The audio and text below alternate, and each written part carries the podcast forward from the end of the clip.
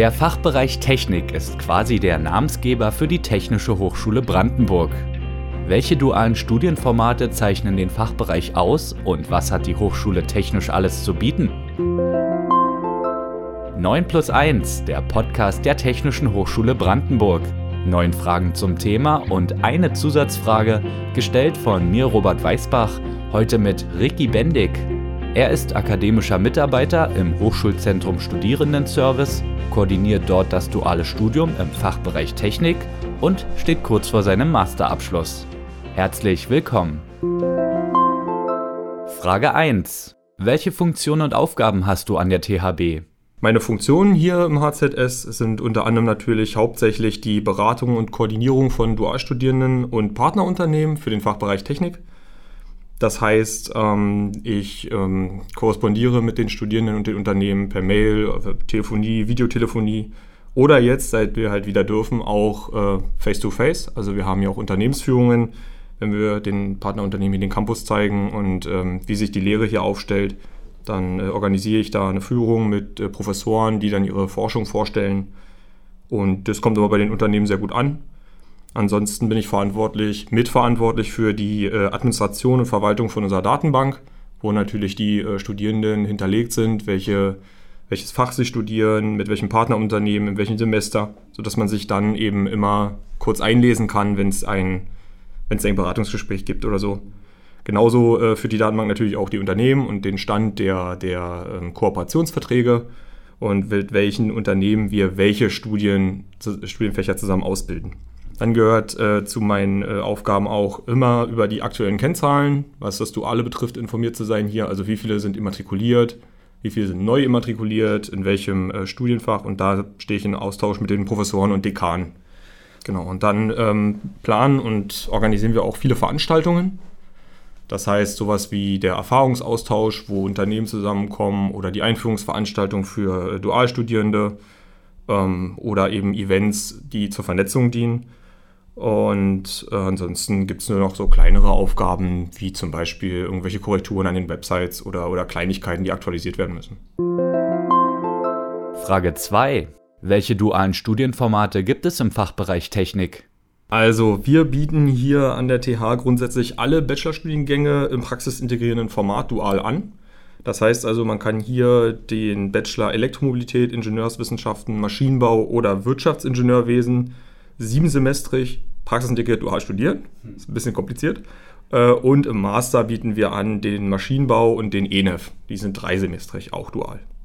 Wir haben aktuell 35 dual Studierende hier im Fachbereich, gleich, die immatrikuliert sind.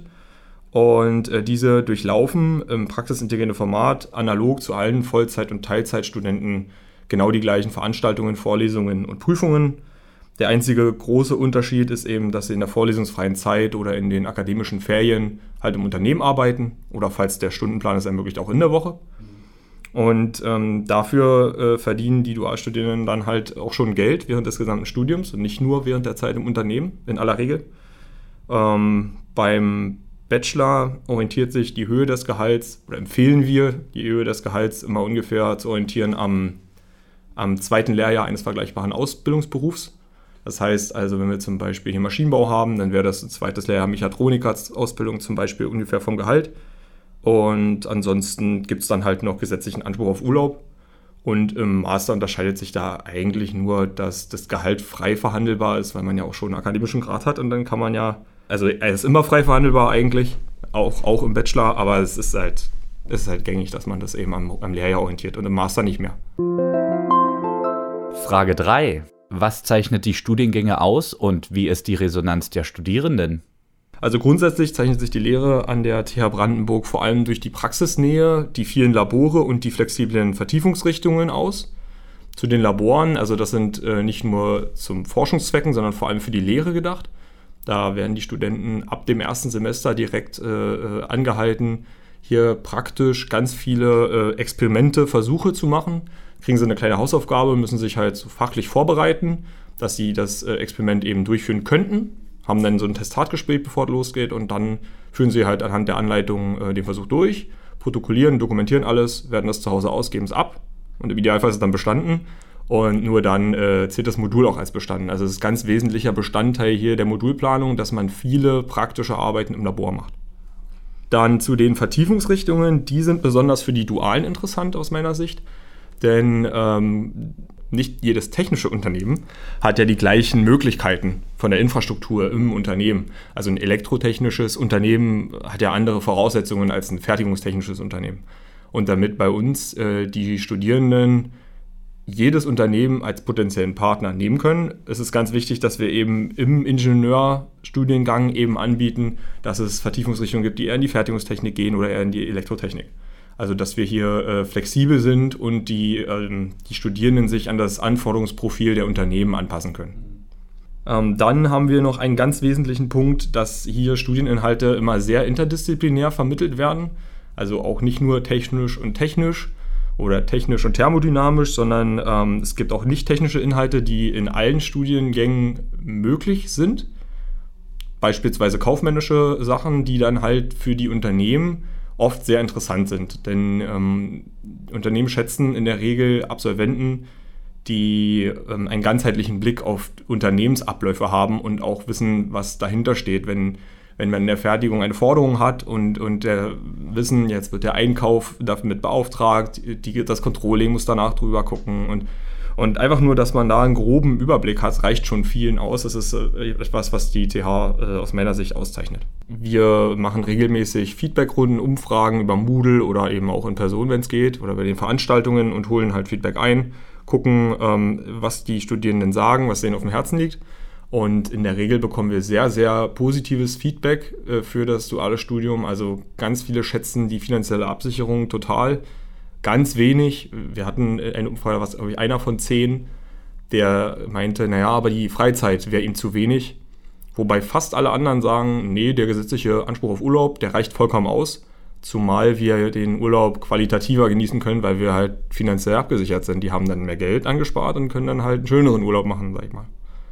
Und äh, von daher sind wir hier, also die, die Dualstudierenden sind sehr zufrieden. Frage 4. Welche Masterangebote gibt es im Fachbereich Technik? An der TH ist es möglich, einen konsekutiven äh, Masterstudiengang Maschinenbau oder Energieeffizienz technischer Systeme im Anschluss an ein Bachelorstudium zu machen, so wie ich es ja zum Beispiel auch gemacht habe. Ähm, hier gibt es die gleichen Studienformen wie beim Bachelor, also Vollzeit, Teilzeit und Dual. Dabei sind die Struktur von Maschinenbau und ENF nahezu gleich. Man hat zwei Semester, in denen man Fächer belegt mit vielen Wahlmöglichkeiten und im letzten Semester dann eine Praxisphase im Unternehmen, in dem man die Abschlussarbeit schreibt. Ähm, die Zugangsvoraussetzung für Interessierte ist der Abschluss eines technischen oder naturwissenschaftlichen äh, Studiengangs mit Diplom oder Bachelor. Was nicht Zugangsvoraussetzung ist, ist, dass man einen dualen Bachelor gemacht haben muss. Also wenn ich jetzt nach einem Vollzeit-Bachelor ähm, habe ich gemacht, hätte ich auch dual Master studieren können. Genau, und äh, nochmal zusammenfassend, also wir haben drei Semester die Vergütung ist frei verhandelbar und auch hier ist Anspruch auf Urlaub vorhanden. Frage 5. Wer gehört zu den gängigen Kooperationspartnern? Also zum Portfolio der TH gehören mittlerweile über 100 Kooperationsunternehmen über alle drei Fachbereiche hinweg. Ähm, Im Fachbereich Technik haben wir in etwa 60 Kooperationsunternehmen, davon sind einige mehr oder weniger aktiv. Also nicht jeder schickt ja auch jedes Jahr Studierende, sondern das, das wechselt sich dann manchmal ein bisschen ab. Ähm, dabei ist aber auch zu erwähnen, dass wir, also dass jetzt nicht 60 von den 100 nur Technik machen, sondern viele Unternehmen, gerade beispielsweise ZF, ähm, schickt äh, Studierende für mehrere Fachbereiche auch. Also wir haben Interesse, die bilden dann zusammen mit uns Betriebswirtschaftslehre aus und Ingenieurswissenschaften oder Maschinenbau und Ingenieurswissenschaften. Also da gibt es große Schnittmengen, von daher kann man jetzt nicht sagen, es sind 60 von 100, aber wir haben in etwa 60 Kooperationspartner im Bereich Technik. Zu den prominentesten Partnerunternehmen der TH gehören im Fachbereich also Gleisbaumechanik, SBL Stahl- und Brückenbau, ZF Getriebe Brandenburg GmbH, Industrial Plastic Technologien, EDIS, Metallbau Windeck und Mainburger Möbel.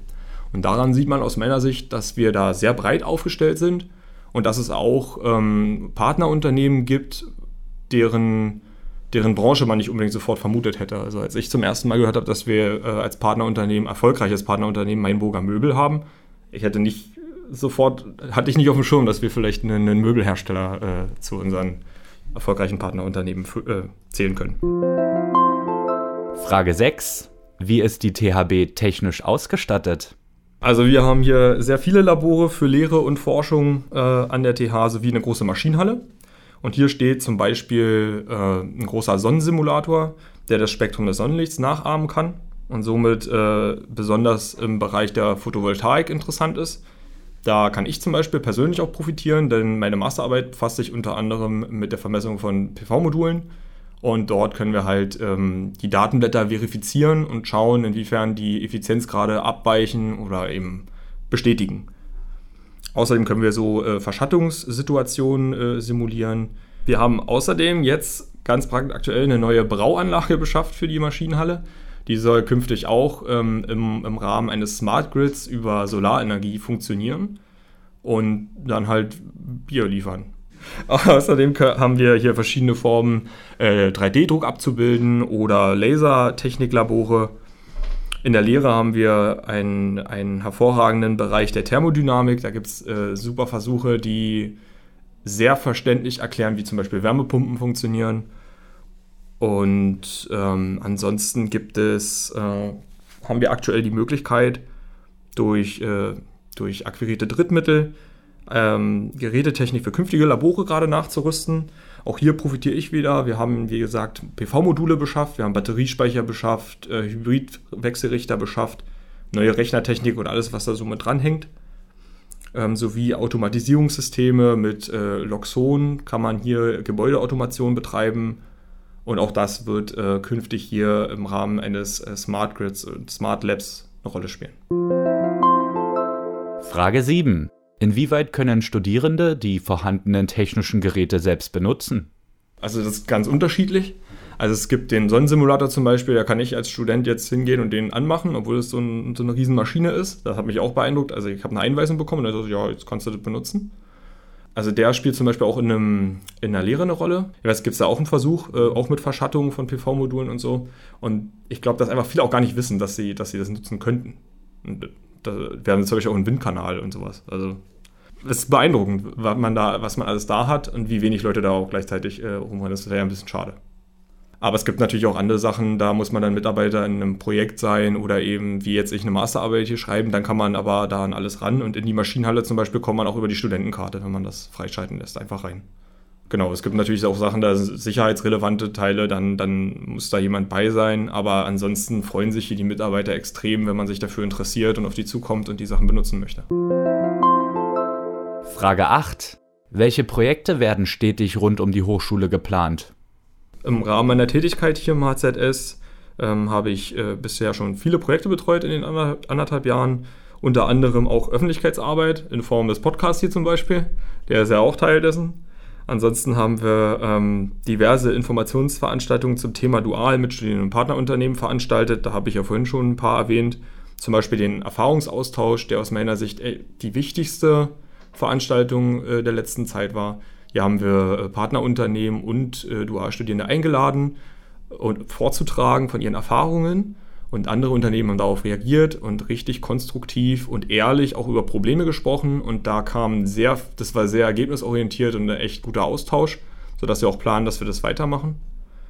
Ansonsten haben wir die Einführungsveranstaltung für die dualen Erstis, also die Erstsemestrigen. Die, die nächste Veranstaltung müsste ja dann in zwei, drei Wochen sein. Ist ja jetzt wieder soweit.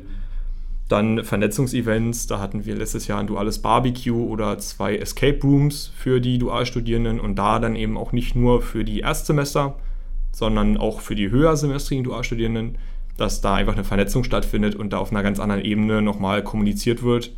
Da halten wir uns dann auch meistens raus, also wir organisieren das und sind vielleicht am Anfang nochmal kurz da und dann können diese unter sich sein, dass das eben, dass das eben ein angemessenerer Rahmen ist aus meiner Sicht. Ansonsten haben wir noch Informationsveranstaltungen im Rahmen des Schnupperstudiums hier gemacht. Da sind wir auf äh, Schüler zugegangen und haben denen von der, von der Möglichkeit des dualen Studiums berichtet und wie so die Rahmenbedingungen hier sind. Da hätte ich mir zum Beispiel gewünscht, damals in der Schule noch, dass mir auch mal jemand gesagt hätte, weil ich hätte wahrscheinlich auch probiert, dual zu studieren dann. Aber deswegen ist mir jetzt gerade ganz wichtig, dass wir an die Schüler rangehen und, und denen erklären, dass es eine gute Sache ist und dass, das, äh, dass man vor allem auch Leistungs... Also wir haben den Eindruck, aus vielen Gründen, dass ähm, Dualstudien leistungsstärker sind. Das liegt unter anderem daran, dass eine Vorauswahl durch die Unternehmen vor, äh, durchgeführt wird. Denn man bewirbt sich auf eine duale Stelle und das Unternehmen kann sich natürlich den besten Bewerber raussuchen. Und so hat man automatisch schon mal einen Filter. Deswegen ist es ein bisschen verfälscht, aber die Zielstrebigkeit, die ein dualer Studierender an den Tag legt, ist doch auffällig im Vergleich zu anderen Studierenden, weil die schon wissen, was dranhängt, die wissen, wofür sie es lernen, die haben Kontaktpunkte in der realen Wirtschaft und ähm, das ist sehr wertvoll für die. Frage 9. Welche aktuellen Herausforderungen gibt es? Also aktuell haben wir zwei große Punkte, die eine Herausforderung darstellen. Das ist einmal die Überarbeitung unserer Websites. Die haben wir als sehr hoch priorisiert, damit Interessierte auf einen Blick über die Besonderheiten des dualen Formats informiert sind und einen Leitfaden an der Hand haben, der ihnen Step-by-Step Step erklärt, wie die Immatrikulation äh, für das duale Studienformat bei uns abläuft. Dazu bekommen wir nämlich immer wieder Fragen und auch immer wieder ähnliche Fragen. Und bisher ist leider ist es bei uns so, wenn man sich für einen Studiengang interessiert, dann klickt man sich durch die Websites und ist auf der Studiengangsseite, beispielsweise für Maschinenbau. Und dann sind da ganz viele Informationen, der Inhalt, der Ablauf, die Rahmenbedingungen, Voraussetzungen. Und dann gibt es so einen Reiter, da ist dann halt dual. Und die Seite ist leider komplett redundant aktuell zu der Hauptseite, weil da keine neuen Informationen stehen. Und deswegen sind wir da dran, das zu verändern. Also der, der, die Verlinkung, die wird so bleiben. Da gibt es immer nur noch den Button, wo man draufklickt. Und dann kommt eine neue Seite und die ist dann aber, die hat inhaltlich dann nichts mehr mit der zu tun, mit der jetzigen Studiengangsseite, sondern die ist dann wirklich einfach nur ein Leitfaden mit einem kleinen FAQ am Ende und eine Verlinkung auf den Podcast zum Beispiel. Ähm, also die Seite ist schon ziemlich final geplant, die ist auch schon mit einigen Dekanen abgesprochen, aber eben noch nicht mit allen. Und die wird dann einheitlich sein für alle Studiengänge. Also dort findet man sich dann deutlich schneller und, und besser zurecht als jetzt. Eine wesentliche Neuerung, auf die wir bisher noch nicht so eingegangen sind, das sind die Transfermodule, die jetzt anstehen. Und die sollen auch, wie die Websites, in allen Bachelorstudiengängen einheitlich etabliert werden.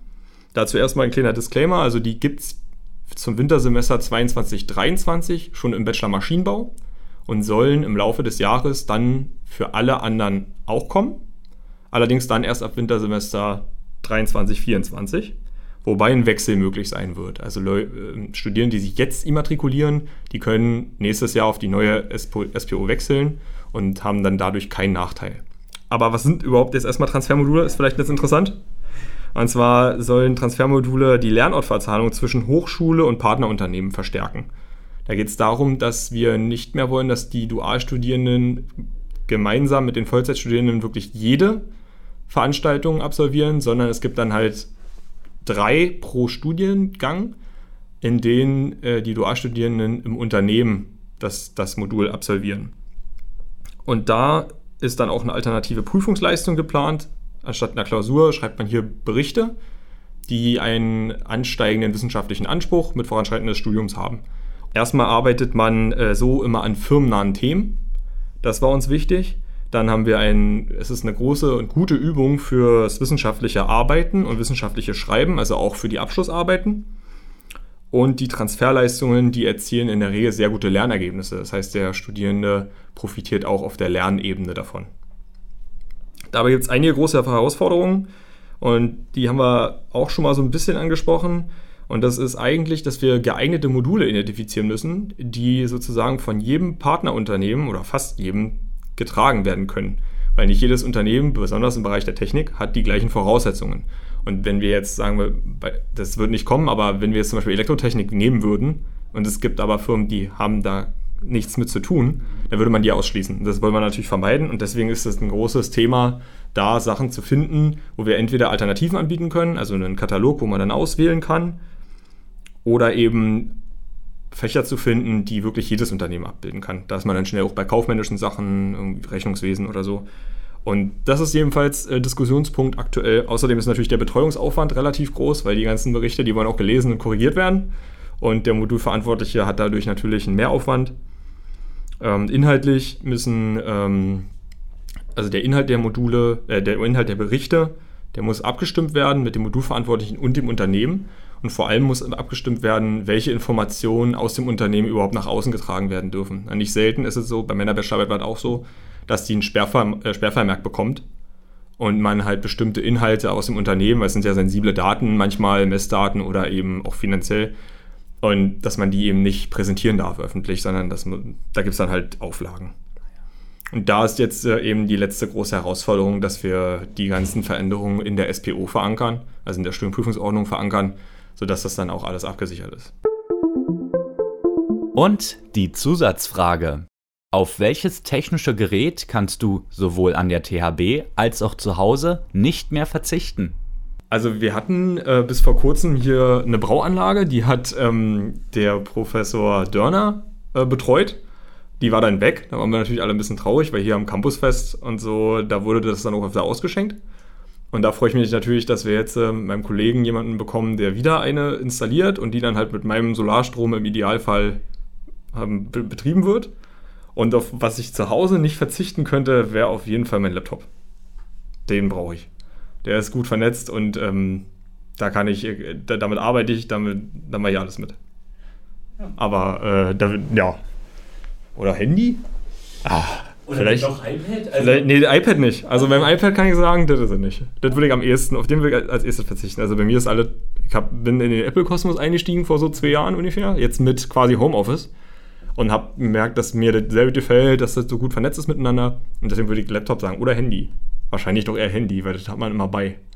Also ich würde vielleicht korrigieren. Dann würde ich vielleicht sagen, nee, das technische Gerät, auf dem ich, auf das ich nicht verzichten kann, wäre wahrscheinlich das Handy.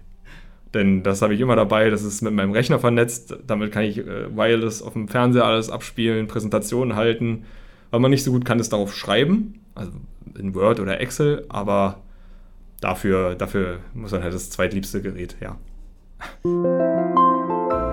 Das war 9 plus 1, der Podcast der Technischen Hochschule Brandenburg.